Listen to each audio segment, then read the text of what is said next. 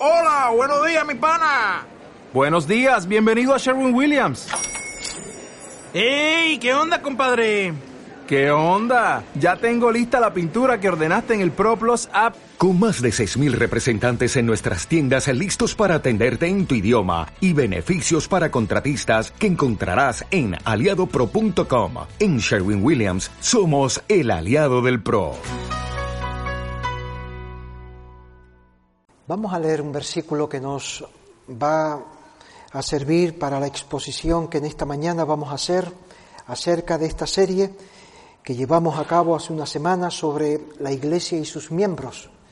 Vamos a hacer la lectura de Primera Tesalonicenses capítulo 5 en el versículo 11. Primera Tesalonicenses 5, 11, que dice, por lo cual animaos unos a otros y edificaos unos a otros, así como lo hacéis. Les pide el apóstol que ellos consideren seriamente este su deber de animarse y de edificarse unos a otros. Vamos a buscar la ayuda de Dios nuevamente. Padre y Señor nuestro, queremos darte gracias porque podemos estar nuevamente reunidos en tu nombre. Tú nos has concedido salud, nos has preservado en esta semana y ahora podemos reunirnos otra vez. Queremos darte gracias porque podemos tener la confianza de tener acceso a tu trono, ese trono de gracia y de misericordia por los méritos de Cristo, nuestro Salvador. No es un trono de juicio y de condenación para nosotros por causa de nuestros pecados, sino que ahora, por los méritos de nuestro Salvador y por la obra que hizo, venimos a buscar nuevamente de tus bondades y misericordias. Ayúdanos, oh Dios. Sabemos la obra que tú estás haciendo, edificando la iglesia, y quisiéramos pedirte que podamos ser sabios y ciertamente nosotros dispongamos nuestra alma, nuestras manos, nuestros pies, nuestras bocas para hacer esa obra que tú estás haciendo, edificar la iglesia. Danos ese entendimiento, oh Señor, danos ese corazón, ayúdanos, que podamos ser hombres y mujeres entendidos de cuál sea tu voluntad. En Cristo te lo pedimos. Amén. Dios está haciendo una obra inmensa en este mundo, según su poder y su sabiduría y según su bondad.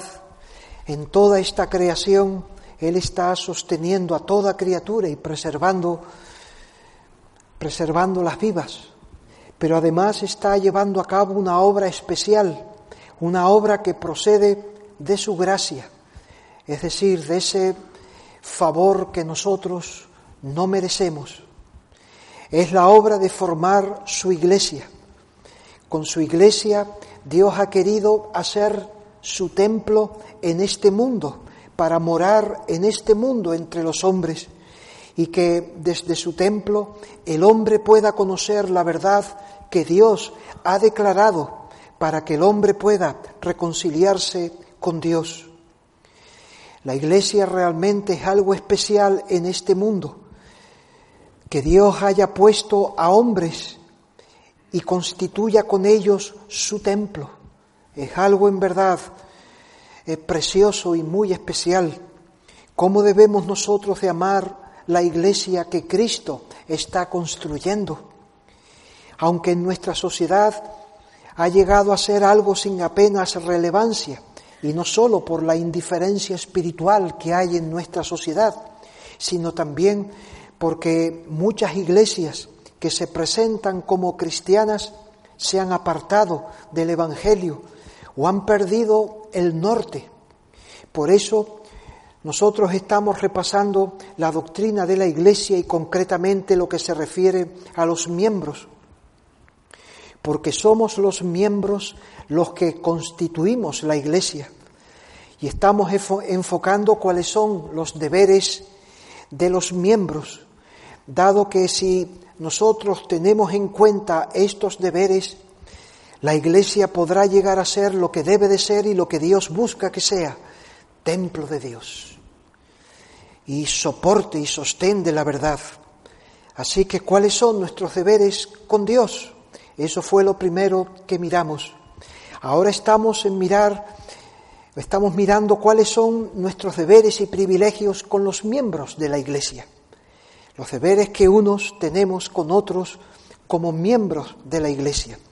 Hemos visto que, considerando el Nuevo Testamento, el, el deber principal, esencial, central, es el amor.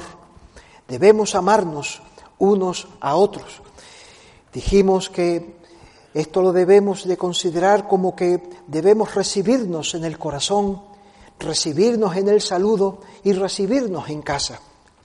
Bien, ahora, ¿cómo canalizar ese amor?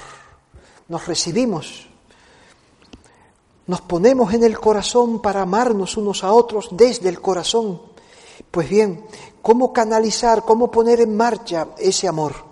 Esto es lo que estamos mirando en nuestro segundo deber y privilegio, que es edificarnos.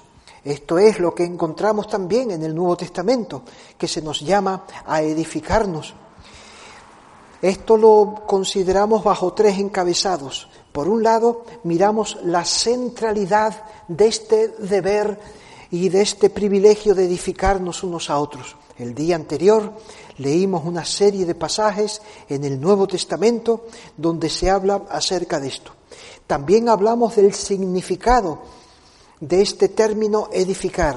¿A qué se refiere cuando dice que tenemos que edificarnos como en ese pasaje que hemos leído? Bueno, es construir, hacer crecer, ayudarnos unos a otros, animarnos para que nuestra fe crezca, para que nuestro amor sea la marca, para estimularnos a la obediencia a Cristo, a la adoración a Cristo, para que nosotros podamos también ayudarnos, para que podamos luchar cada uno con sus tentaciones para que cada creyente pueda seguir a Cristo. Eso es edificarnos, contribuir para que cada creyente pueda vivir como Dios quiere que nosotros vivamos. Así que Cristo está edificando a su iglesia y los miembros son los albañiles. Los miembros son los que trabajan para llevar a cabo esa tarea. Bueno, Hemos mirado el primer punto en cuanto a la edificación, la centralidad, lo que significa. En el segundo punto vamos a ir al tercer punto que va a ocupar el tiempo del mensaje en esta mañana. ¿Cómo nos edificamos? ¿Cómo? ¿Qué tenemos que hacer concretamente para edificarnos mutuamente? Bueno, esa va a ser la cuestión que con la ayuda de Dios vamos a desarrollar. Tenemos entonces esta meta, esta meta como algo especial. El, fin, el objetivo es que la iglesia pueda ser, como hemos dicho, el templo de Dios. Es algo único en este mundo. Dios no tiene otro templo. Dios no habita en templos hechos de manos de hombres, como se leyó antes. ¿Dónde habita Dios? Pues Dios habita en el templo que Él está haciendo, que no son eh, eh, materiales que el hombre construye, sino hombres a quienes Cristo redime y trae para que formen su iglesia. Esta es la obra especial en este mundo. Bueno, eso demanda que nosotros hagamos como se hace toda obra. ¿Cómo se hace toda edificación, toda casa que se vaya a construir? ¿Cómo se hace? Pues con unos principios básicos que nosotros debemos de tener en cuenta a la hora de edificar también la iglesia.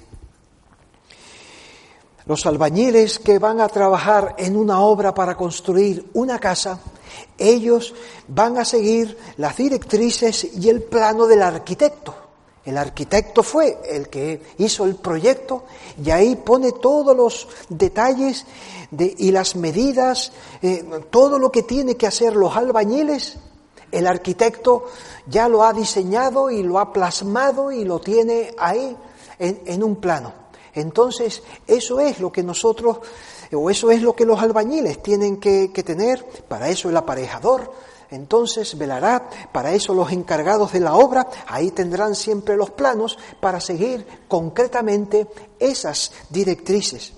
Imagínate que un albañil, trabajando en, esa obra, o, cuatro o cinco albañiles, se pongan a edificar el edificio según lo que ellos piensan, hacer las paredes en donde ellos creen y a, donde eh, eh, o donde ellos les parece les gusta, les parece más bonito que cada albañil ahí empiece a hacer y a, poner el material que, a él le guste. No, a mí me traes este. No, no, a mí me traes el otro. Imagínense qué, qué edificio saldría de ahí. Yo no compraría una casa así. Yo no me iría a vivir a una casa así. Desde luego. Y yo creo que ninguno de ustedes se iría a una casa así. Bueno, consideren la iglesia. No podemos edificarla de esa manera. Entonces, Cristo ha diseñado los planos del templo, nos los ha dejado, nos trae también las herramientas para que podamos trabajar con ellas y también nos dice el material con el que tenemos que llevar a cabo esa, esa obra. Eh, cada uno piensa cómo debería de hacerse las cosas y eso puede ser como muy común entre nosotros que tenemos en la iglesia. No, aquí se deberían hacer las cosas así. No, no, es que, ¿por qué no se hacen las cosas así? Pero aquí en la iglesia, y, cada uno quisiera hacer las reuniones o quisiera hacer las cosas como a ellos les gusta. Y como no se hace como a lo mejor a ellos les gusta, pues entonces se pone un poco enfadado. No, porque aquí hay que hacer así las cosas. No, no, aquí. Hermanos, Así no se edifica la iglesia. A ver lo que te gusta a ti, a ver lo que me gusta a mí, a ver lo que te parece a ti, a ver lo que tú piensas que sería mejor. No es lo que tú piensas, no es lo que yo piense. Como en una obra, si un, si un albañil se pone a trabajar así, le dicen, señores, váyase a otro sitio, aquí no puede trabajar, aquí hay que trabajar así. En la iglesia no se puede edificar así. Tenemos que seguir entonces eh, eh, el plano que el arquitecto ha trazado.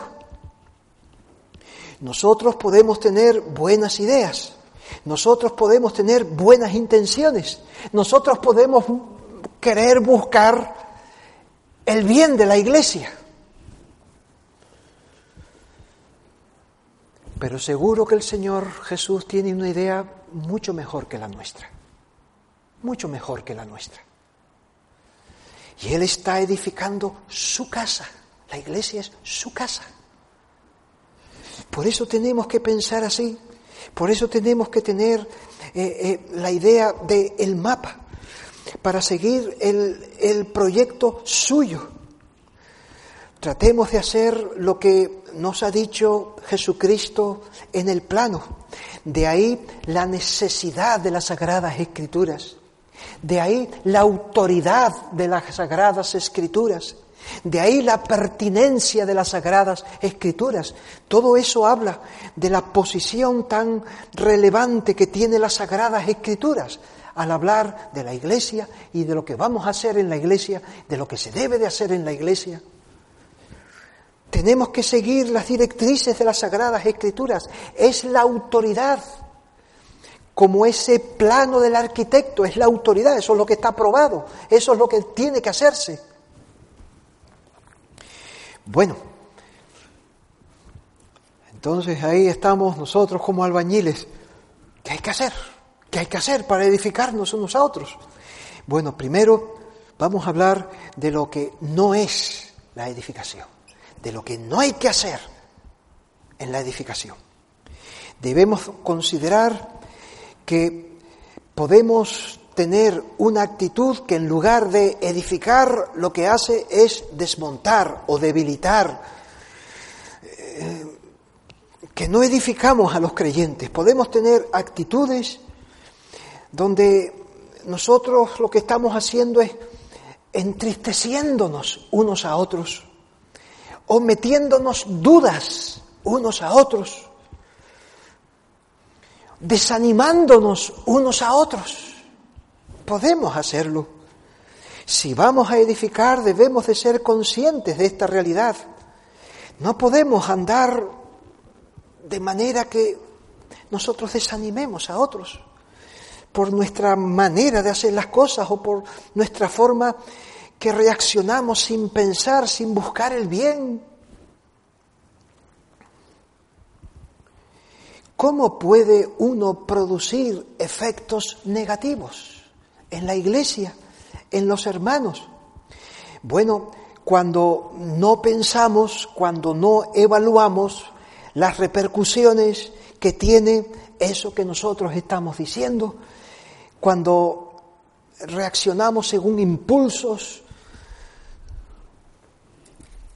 es cuando uno está pensando solo en su situación, en lo que él siente, en lo que él quiere o en lo que a él le gusta y no, no tiene en cuenta las enseñanzas de la palabra de Dios. En Efesios, en el capítulo 4, versículo 29, le estaba diciendo el apóstol a, esta, a estos hermanos, tengan cuidado, tengan cuidado de que no se derriben unos a otros, de que no metan en la cabeza de los hermanos cosas contrarias a la edificación. Miren en el capítulo 4, versículo 29, ninguna palabra corrompida salga de vuestra boca, sino la que sea buena para la necesaria edificación. Ven, está diciendo aquí lo que no es la edificación. ¿Cómo no se edifican a los hermanos? Palabras corrompidas que salen. No, mira, puede salir antes en la escuela dominical estábamos hablando como en nosotros mora la carne, está la carne.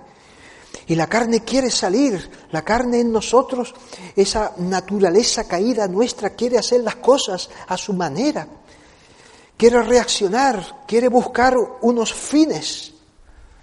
Y entonces eh, eh, reacciona, habla, piensa, toma decisiones la carne. Si la dejamos, pues entonces saca palabras corrompidas. No, esas no, esas no, no, no.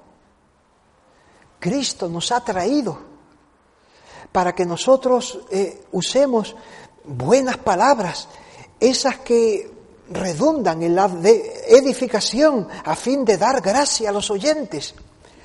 Palabras corrompidas son palabras dañinas o palabras podridas. Eso es lo que significa este término. Eh, eh, palabras corrompidas, es decir, palabras que transmiten ideas, conversaciones que ponen en la mente de otros sospechas, cosas malas, es decir, son palabras, son conversaciones que eh, hacen que el hermano quede mal en su mente o esté presto a que el diablo empiece a hacer su obra. Por ejemplo, palabras que despiertan sospecha hacia los hermanos. Una forma de hablar donde empieza a insinuar cosas que el que está oyendo empieza como a tener sospechas. Hermanos, nos tenemos que amar. Amar. Si tienes sospechas, ¿por qué? Porque aquel está hablando diciendo esto. No, porque este hermano esto, este es un esto, esto, esto, lo otro. Empiezas a decir tú. Y entonces te cuesta amarlo. Te cuesta tratar con él, te cuesta acercarte a él porque alguien te estuvo diciendo palabras corrompidas que te dificultan. Esas son las palabras. O sospechas hacia los pastores cuando tiene que haber una relación hacia los pastores de respeto, de aprecio, y empieza, no, es que dices cosas que le pones dificultades al hermano para que esté con su pastor como Cristo dice que tiene que estar. ¿Eh? Eso no edifica, esas son las palabras corrompidas. Porque las palabras producen un efecto en nosotros. Nuestras conversaciones y las cosas que decimos producen un efecto en nuestra mente. Y así palabras que emitan juicios, opiniones negativas. Así. Y entonces deja en la duda o, deja desanimado al hermano porque no, no sabe él qué hacer con eso que tú dijiste. El diablo, recuerden, el diablo es el acusador de los hermanos. Apocalipsis 12, 10. Ahí se define al diablo de esta manera por la obra que hace. Nosotros debemos de ser los defensores de los hermanos, porque el diablo es el acusador. Nosotros debemos de ponernos en la otra, defenderlos. Jesús se nos dice que es el abogado de todo aquel que peque. Primera de Juan, si hemos pecado, abogado tenemos para con Dios, a Jesucristo. Jesucristo es el abogado. El diablo es el acusador, el que se levanta para acusar. ¿Recuerdan a Job? ¿Cómo acusó delante de Dios a Job? Sí, él está haciendo eso por motivaciones erradas. Todo lo que eh, hacía eh, el diablo es como tratar de ensuciar la reputación de Job en la mente de Dios para que Dios hiciese mal, para que Dios pensase mal. Ensuciar la mente hacia esa persona. Ese es el trabajo del diablo.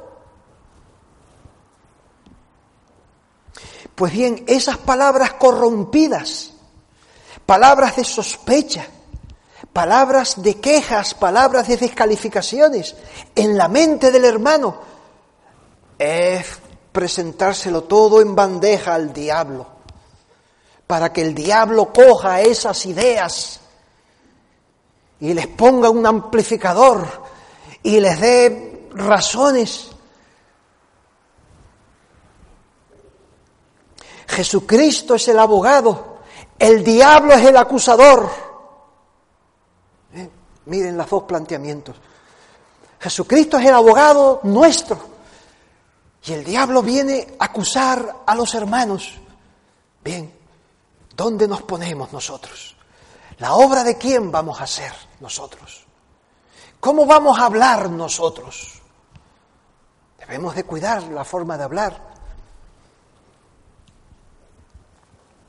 Hay hermanos más débiles en la fe que no han madurado y no saben cómo manejar esas palabras corrompidas.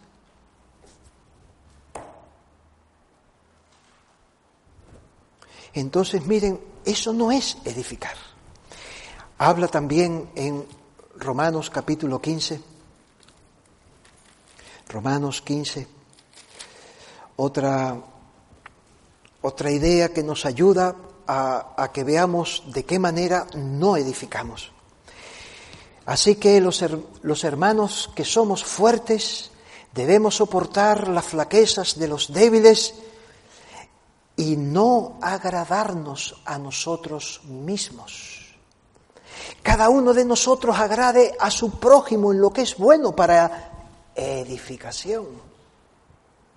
Porque ni aun Cristo se agradó a sí mismo más bien, como está escrito, los vituperios de los que te vituperaban cayeron sobre mí. ¿Observan la afirmación? Aquí está hablando del egocentrismo, tan natural para nosotros, en nuestra manera de pensar y en nuestra manera de conducirnos.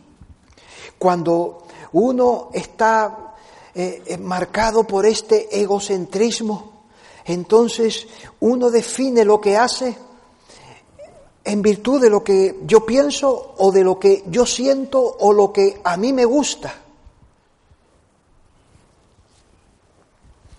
Cuando estas cosas son dominantes, es lo que a mí me gusta.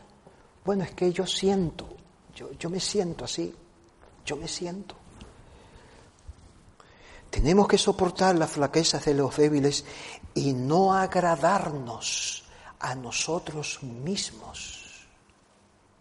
Ahí está hablando de, estos dos grupos que habían eh, en esta iglesia de Roma, donde por causa de la comida tenían criterios diferentes. Entonces, eh, cada uno estaba puesto en su posición y desde su posición estaba lanzando dardos contra el otro, palabras corrompidas. Miren en el versículo 1 del capítulo 14, recibir del mano en la fe, pero no para contender sobre opiniones, porque uno cree que se come, que se ha de comer de todo, otro que es débil come legumbres, el que come no menosprecie al que no come, y el que no come no juzgue. Esas palabras, no, no, eh, no se agraden a ustedes mismos. Estamos en la iglesia. Tenemos que edificarnos. Entonces, ¿cómo debemos de pensar? Bueno, esto es lo que yo siento, esto es lo que yo... Yo soy así, yo soy así, yo soy así. Es lo como, a mí me sale. Sí, está bien, tú eres así. Pero cada uno de nosotros agrade a su prójimo en lo que es bueno, para edificación. No, no te quedes tú puesto en que tú eres así. Que a lo mejor tú tienes que cambiar ciertas cosas. Tú tienes que mirar ciertas cosas y tienes que frenar o tienes que hacer ciertas cosas. Entonces, ahí cuando estamos reunidos, cuando nos saludamos, a la hora de pensar en las reuniones, voy a la iglesia, asisto a la iglesia y, y uno piensa en cómo me siento yo, cómo estoy yo, cómo soy yo. Hermanos, estamos aquí para edificarnos, para edificarnos. Pero puede ser que lo otro, lo contrario, si nosotros somos egocéntricos y estamos agradándonos a nosotros mismos y marcados por lo que yo quiero, lo que yo pienso. No, e, eso no es, eso no es así, esa no es la, la manera. La, pregunta para conducirnos entre los hermanos, la pregunta para estar entre los hermanos, para asistir a la iglesia, no es lo que a mí me agrada.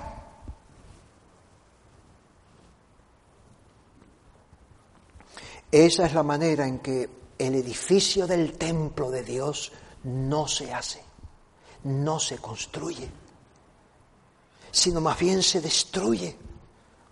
Debemos edificarnos, entonces debemos de cambiar el centro, no yo en el centro, no yo en el centro, sino agradar al hermano en aquello que es bueno.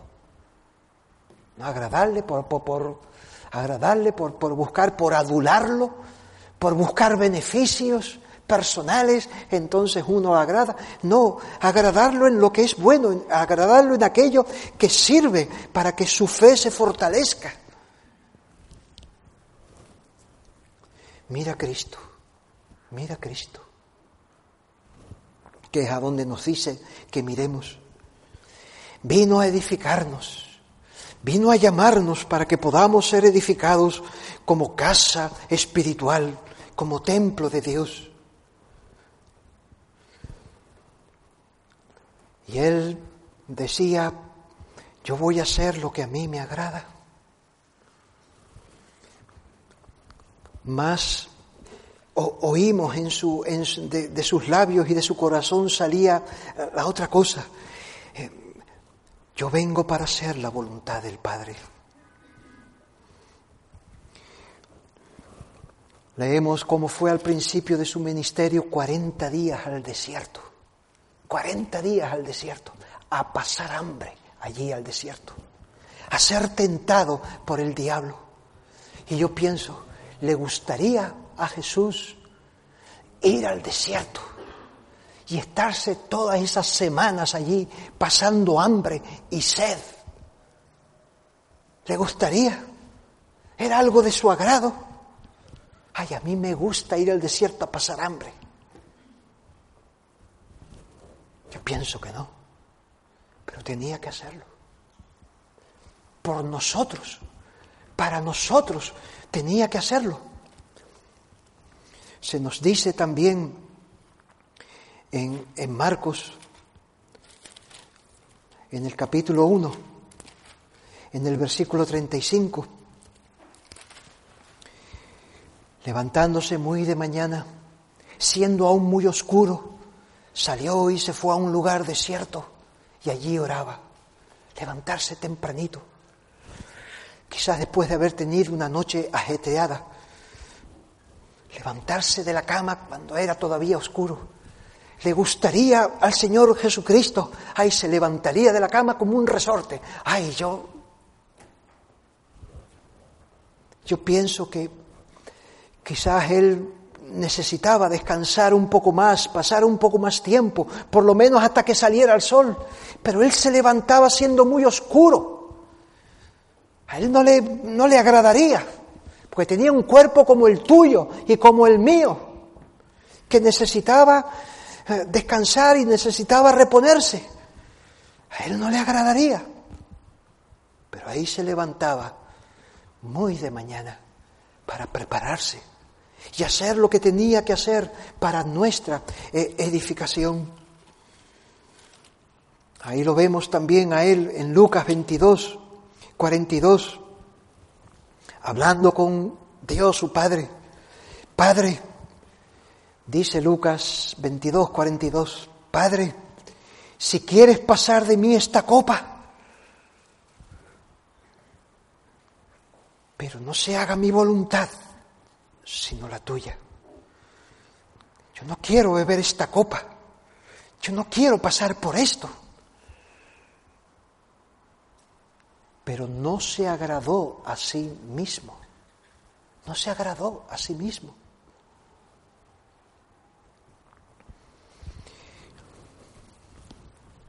Y todo esto era necesario para edificarnos. Eh, nosotros tenemos que seguir el mismo principio. Es de esa manera.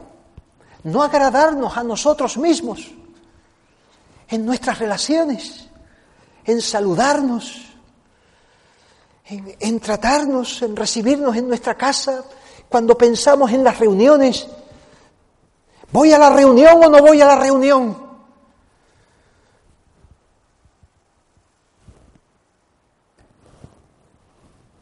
No te agrades a ti mismo. Piensa en la edificación de los hermanos. Así pensó Cristo. Esas fueron las pautas y esto es lo que Cristo nos dice que debemos hacer. Así es como edificamos. Nosotros a lo mejor pensamos hacerlo de otra manera. Bueno, en nuestras relaciones, entonces tenemos que considerar esto, como si descuidamos, si no tenemos en cuenta este principio esencial, no podemos edificarnos. O sea que cómo no se edifica. Ahora vamos a, mirar la parte positiva. Vamos a, ver algún versículo que nos ayude a pensar eh, en, esta, eh, en esta obra positiva que debemos de hacer. Directrices claras que también Cristo nos da en su palabra y nos enseña ahí los planos. Mira, esto es lo que quiero. ¿Eh? Miren cómo lo quiero, lo quiero así. Ir al plano y mirar para ver cómo tenemos que hacer este muro, a ver cómo tenemos que hacer esta cornisa, a ver cómo tenemos que hacer los detalles. Vamos a ir al primer texto, vamos a, ir mirando algunos textos. El primero es el que leímos al principio, Primera Tesalonicenses capítulo 5, versículo 11. Por lo cual, animaos unos a otros y edificaos unos a otros, así como lo hacéis Esto estaba hablando de la segunda venida del Señor, desde el capítulo 4.13 hasta el 5.11. Ese es esa es la temática del, del apóstol tratando con estos creyentes. Bien, esta, esta cuestión de la segunda venida del Señor representaba una preocupación para unos cuantos hermanos ahí en la iglesia tesalonicense. Era una iglesia relativamente nueva y no sabía manejar ciertos elementos de estas enseñanzas y lo que traía esta enseñanza era como preocupación, era como tristeza, como desconsuelo. Por eso eh, les habla en el versículo 13 del capítulo anterior, tampoco hermanos quiero que ignoréis acerca de los que duermen para que no seáis entristecidos, porque eso es como ellos estaban reaccionando y la información que tenían en su mente las manejaba de esta forma, que las llevaban a entristecerse o, a pensar cosas que no debían, que no vamos a meternos ahora, que no es el, eh, el asunto, sino cómo el apóstol dice que se edifiquen. Ven, una necesidad. Estos hermanos están manejando mal esta doctrina. Entonces, edifíquense, edifíquense. ¿Y en, qué consiste la, edificación?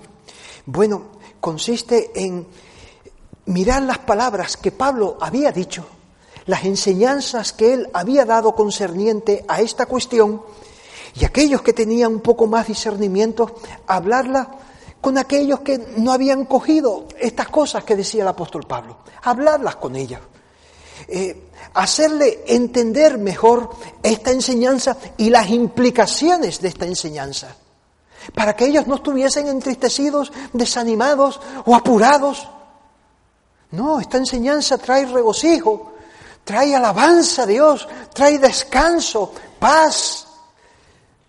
Pero ellos estaban turbados entonces, hermanos, edifíquense. ¿Cómo? De esta manera. Conociendo estas trabas que ellos tenían con esas enseñanzas que las aplicaban mal, comprendiendo estas doctrinas y estas enseñanzas, entonces les ayudaban a ellos a entender mejor estas cosas de tal manera que ellos se gozasen en el Señor y, se confirmasen en la fe. Eso es edificar. Eso es edificar. Hablar con los hermanos para que entiendan mejor esas doctrinas que la están manejando de tal manera que se turban. Bien, Hebreos capítulo 2, perdón, Hebreos capítulo 3, versículo 12 y 13. Allá hay otra, otro pasaje que podemos mirar de cómo tenemos que edificarnos. Dice, mirad hermanos que no haya en ninguno de vosotros corazón malo de incredulidad para apartarse del Dios vivo. Eh, peligro, peligro. Antes exhortaos los unos a los otros cada día, en tanto que se dice hoy, para que ninguno de vosotros se endurezca por el engaño del pecado. Un, Aquí están ellos eh, en este peligro de endurecer sus corazones por el engaño del pecado. Entonces, eh, hermanos, cuídense, cuídense, exhórtense los unos a los otros para que se edifiquen y, y no dejen que el otro llegue a endurecer su corazón. Bueno, ¿qué es lo que estaba pasando? ¿Qué es lo que podía estar pasando en esta congregación?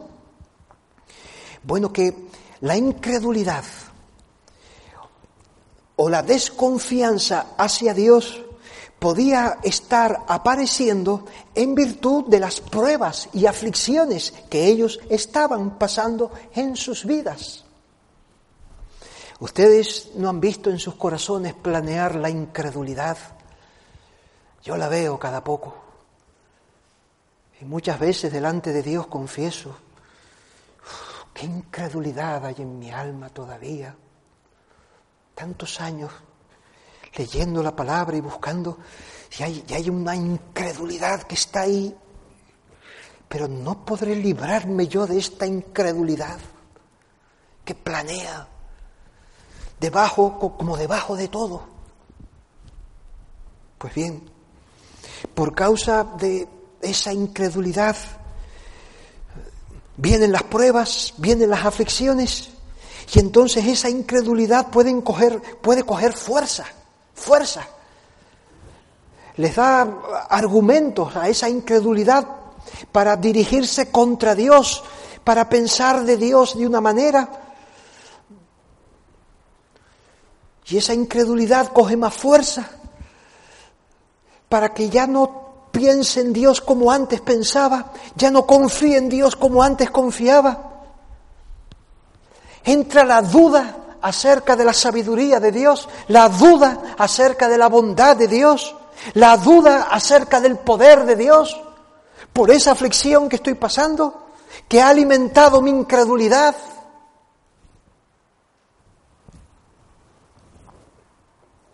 Estas cosas pasan. Estas cosas nos pasan.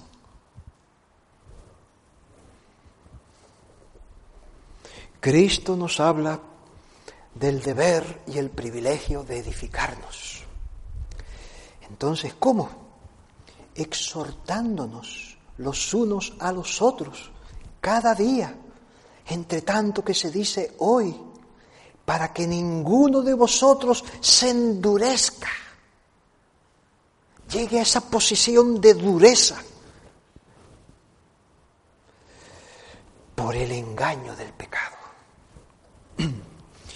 Bueno, edificarse exhortarnos para que esa raíz de incredulidad muera, muera. Porque Él está manejando su aflicción de una manera. Él está pensando en su aflicción de forma tal que vigoriza la incredulidad.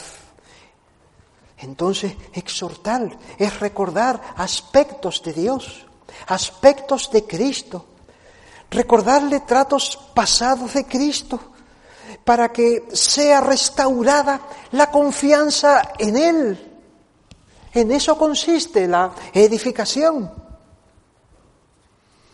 Para que vuelva a tener e-, ese ese sosiego en Dios, pese a las tribulaciones, pese a las pruebas, pese a las adversidades, pueda confiar tranquilo en Dios.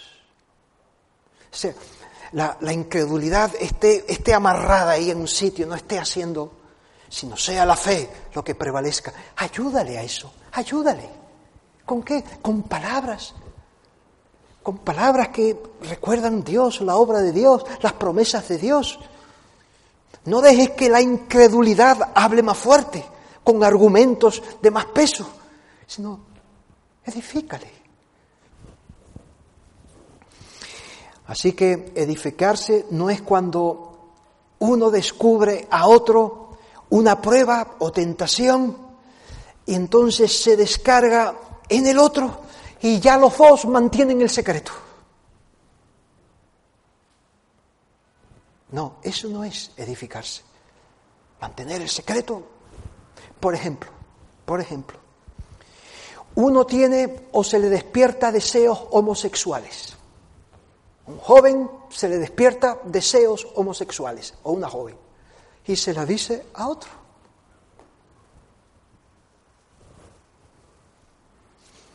Y entonces eso lo llevan en secreto porque no dicen nada, porque esto, esto, esto no se puede saber, esto es, esto es. Eso no es edificarse. Eso no es edificarse. Eso puede venir a tratarse con la palabra del Señor. Eso puede venir a, mirar algunos principios de la palabra de Dios para saber cómo pensar y cómo hacer de eso. Hay solución para eso. No mantener un secreto ahí entre dos, pero ahí, ahí están. ¿Se despertó deseos homosexuales? Bueno, ¿y quién no tiene pecado? ¿No tenemos que estar tratando con nuestros pecados? Eso también es otro. Pues vamos a tratar con eso. ¿Cómo? Pues como dice Dios que tratemos con nuestros deseos carnales. Vamos a tratar con ellos. Eso es. Exhortarnos unos a otros para que la incredulidad no gane terreno. Podemos mirar otro, otro pasaje, Gálatas capítulo 6, versículo 1. Gálatas 6, 1. Dice, hermanos, si alguno fuere sorprendido en alguna falta, vosotros que sois espirituales, restauradle con espíritu de mansedumbre, considerándote a ti mismo, no sea que tú también seas tentado. Esto es otra directriz para poder edificarnos mutuamente. Aquí es el caso de un hermano que ha caído en algún mal o está andando de una forma errónea, se ha desviado. Bueno, tenemos que edificarnos también. Aquí nos dice cómo hacer para buscar la bendición de Dios. Mira lo que dice. Primero, asegúrate de que tú vas en la disposición adecuada.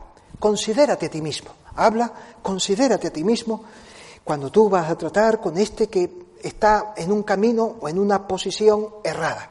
Se ha metido donde no debe. Piensa, piensa en ti mismo. Tú no eres inmune, tú no eres inmune a cosas como estas. No estás en una posición donde tú esto ya lo has superado. Tú mañana puedes estar en, en ese mismo sitio. Así que vete pensando que tú a lo mejor mañana puedes estar en el mismo sitio donde está este hermano. Por eso, considerándote a ti mismo, no sea que tú también seas tentado. Y por otro lado, mira lo que tienes que buscar. No confundas eh, el, el objetivo para tratar eso. Es restaurarlo. Vosotros que sois espirituales, restaurarle con espíritu de mansedumbre. O sea, la idea es restaurarle. O sea, la, idea es que él pueda ver en dónde está, pueda ver lo errado y pueda volver a los caminos rectos del Señor. Esa es la idea. Que pueda reconocer su, su desvío y pueda discernir cómo Él tiene que estar ahí buscando del Señor. Edificar es esto, entonces, eso es ayudar a construir esa parte de su vida que fue derribada por algún desvío, por alguna caída, y eso le está afectando. ¿Cómo restaurar su relación con Dios? Hermanos, si alguno fuere sorprendido en alguna falta a vosotros, aquí no se está refiriendo a esas medidas últimas que hay que tomar en la iglesia de disciplina, sino recuerden lo que decíamos el otro día del amor, tenemos que recibirnos, saludarnos, eh, tenemos que recibirnos en nuestras casas, en nuestras conversaciones, nos damos cuenta de algo, nos damos cuenta de algo de este hermano entonces, eh, eh, bueno, pedimos ayuda al Señor y a ver cómo, cómo le hago entender que este hermano está manejando esa cuestión mal. Buscando que él tenga mayor beneficio en su comunión con Dios, que él se aparte de eso que, que está errado. El siguiente versículo, sobrellevad los unos las cargas de los otros y cumplid así la ley de Cristo. Habla de cargas. ¿Y qué significa cargas? Pues bueno, aquí pueden ser aflicciones de cualquier tipo, de cualquier tipo. Pues esas aflicciones que pueden ser compartidas, puede ser ayudarle en una tarea, o puede ser eh, pasar algún tiempo y escuchar escuchar estas cosas que tienes que escuchar de Él, o, mostrar interés e identificarte en dónde está Él, en qué situación, y darle tus oídos y tu corazón para que Él exprese estas cosas. O puede ser dedicarse un tiempo a orar por Él en virtud de esa carga concreta, llevar los unos, las cargas. Tenemos aflicciones, hay algunas aflicciones que podemos compartir, pues eso, llevar esas aflicciones unos de otros, así nos edificamos. En Hebreos capítulo 10, versículo 24, hay, otra, hay otro pasaje también que nos ayuda a materializar lo que es esto de la edificación. Considerémonos unos a otros para estimularnos al amor y a las buenas obras. Considerémonos unos a otros para estimularnos, para que tú seas una buena influencia, a fin de que este, este hermano pueda dedicarse y pueda estar con mantenerse con ese amor al Señor, con esas obras que Él pueda hacer, con ese servicio que Él pueda hacer, animarlo para que lo haga. Animarse unos a otros en aquellas cosas que podemos hacer para el avance del reino de Dios. Animarse. Animarse para venir a orar. Animarse para orar. Animarse para evangelizar o animarse animar para leer un buen libro, animar para que este hermano con lo que tiene pueda servir de beneficio a otros, o para que no decaiga en el trabajo que está haciendo.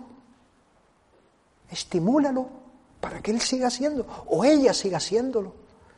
Ahí están los maestros que están atendiendo a sus hijos, Animarse, estimúlalos. Ahí están este grupo de hermanos que están atendiendo a los necesitados.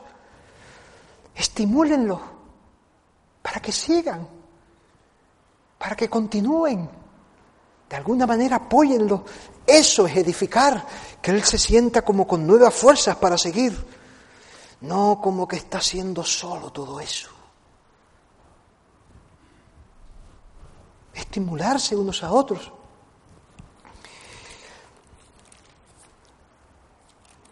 El último versículo, Santiago capítulo 15, 5, versículo 16. El último versículo que vamos a mirar en virtud del tiempo. Hay unos cuantos más. Hemos escogido algunos. Dice Santiago 5, 16. Confesaos vuestras ofensas unos a otros y orad unos por otros para que seáis sanados. La oración eficaz del justo puede mucho. Confesarse los pecados no dice al sacerdote, sino unos a otros, con la idea de poder orar unos por otros y así luchar contra ese mal y poder progresar y avanzar. Esto habla entonces de llegar a, cultivar una cercanía entre, entre los hermanos para poder compartir ciertas luchas espirituales, personales, para que podamos superar esas luchas, para que podamos continuar adelante y progresar en la vida. Miren cómo algo así entonces eh, hace necesario tener relaciones con los miembros de la iglesia donde se ha ganado un grado de confianza. Y tú puedes hablar con confianza de esas luchas. Porque van a ser discretos, porque van a ser cuidadosos con esa información. No es para, si habló contigo de eso, sé discreto, sé cuidadoso.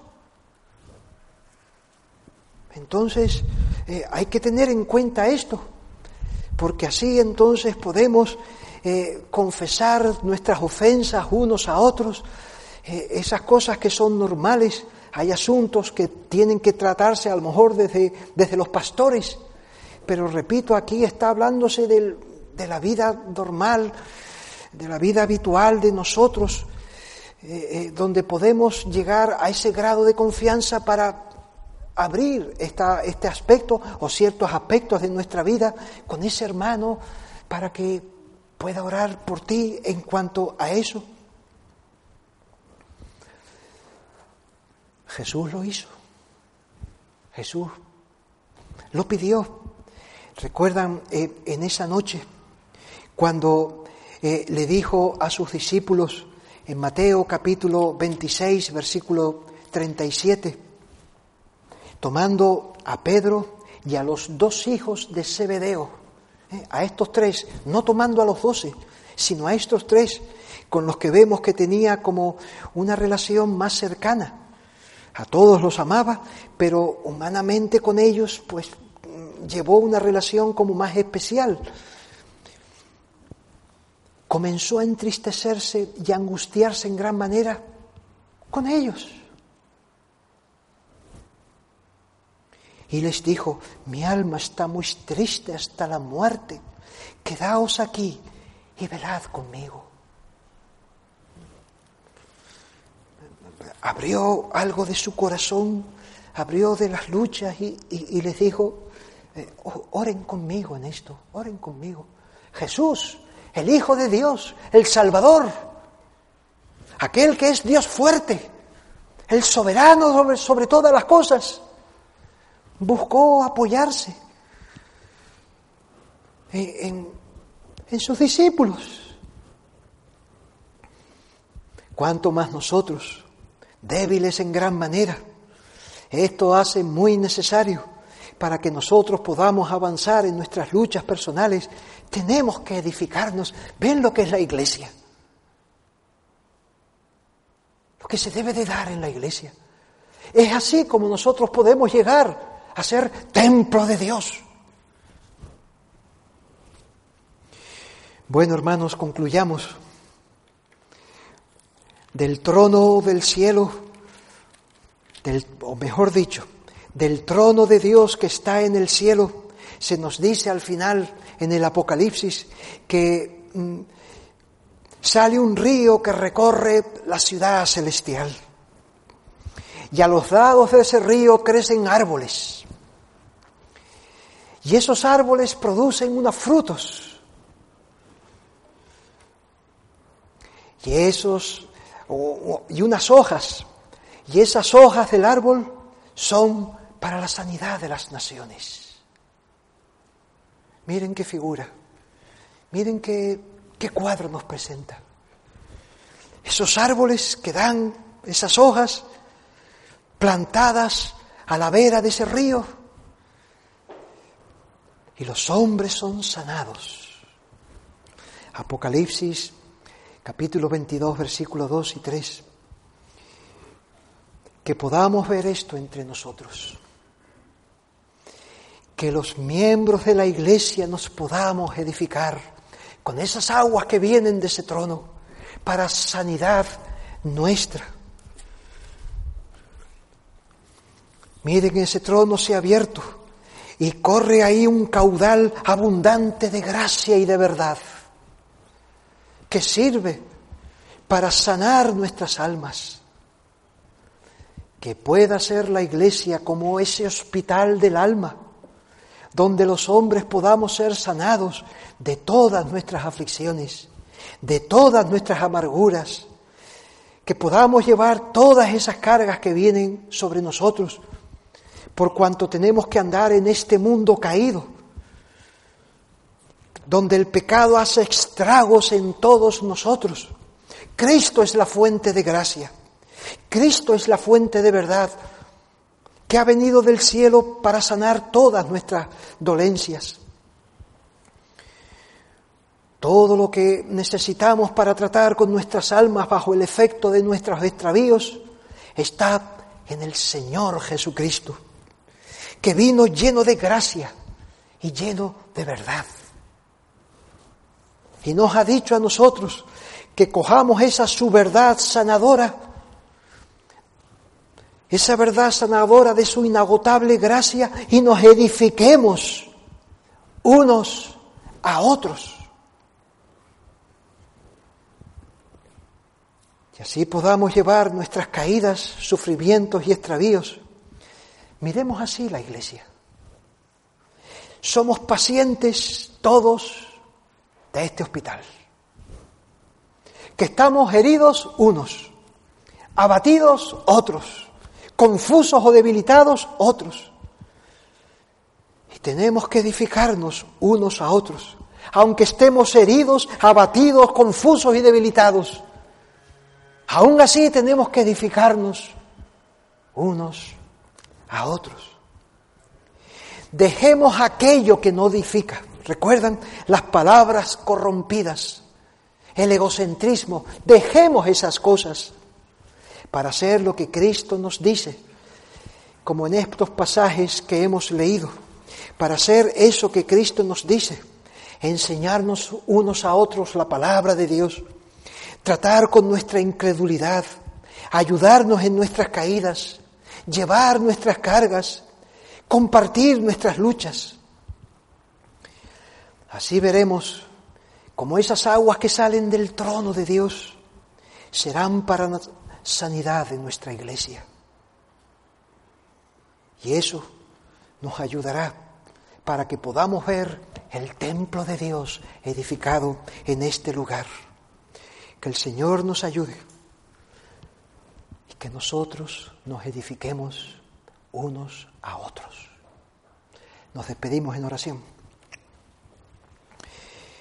Señor y Padre nuestro, queremos darte gracias por querer hacernos bien, por buscar y proveer los medios para librarnos de todas las necesidades, de todas las aflicciones en las cuales podemos caer, para fortalecernos en el camino a través de este mundo de tinieblas. Gracias te damos, oh Señor, por ese río que fluye del trono de tu gracia y llega hasta nosotros. Esos árboles que dan esas hojas, oh Padre, que podamos ser nosotros, dando ese fruto de obediencia a ti, edificándonos unos a otros en amor. Que tú te agrades de nosotros, oh Señor. Venga a enseñarnos, venga a darnos un corazón sabio para edificar la iglesia que tú estás edificando. En el nombre de Cristo te lo pedimos con acción de gracias. Amén.